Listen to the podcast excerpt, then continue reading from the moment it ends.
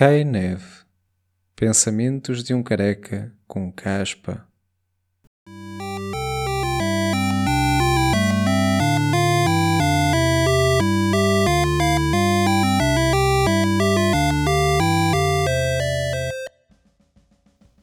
Pré-aqueça o forno a 280 graus.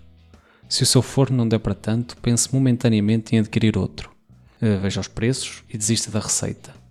Enquanto espera que aqueça, retire gomas de um pacote e coloque-as numa taça com leite de soja para tirar o açúcar.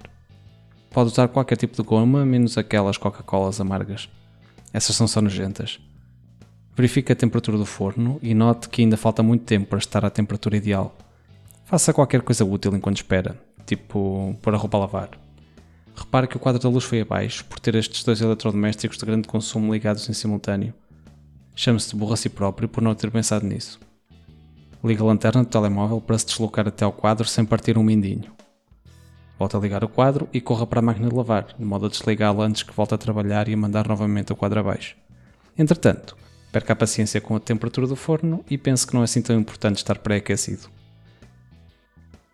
Coloque as gomas no recipiente de vidro pequeno e reavalie a sua seleção. Escolha de barro para não arriscar partir. Perceba que saltou um passo da receita e não escorreu as gomas. Escorra as gomas.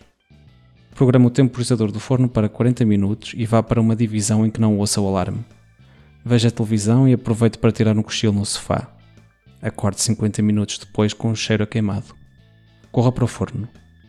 Retire o preparado e pense que não está assim tão queimado e que até gosta de sabores fumados.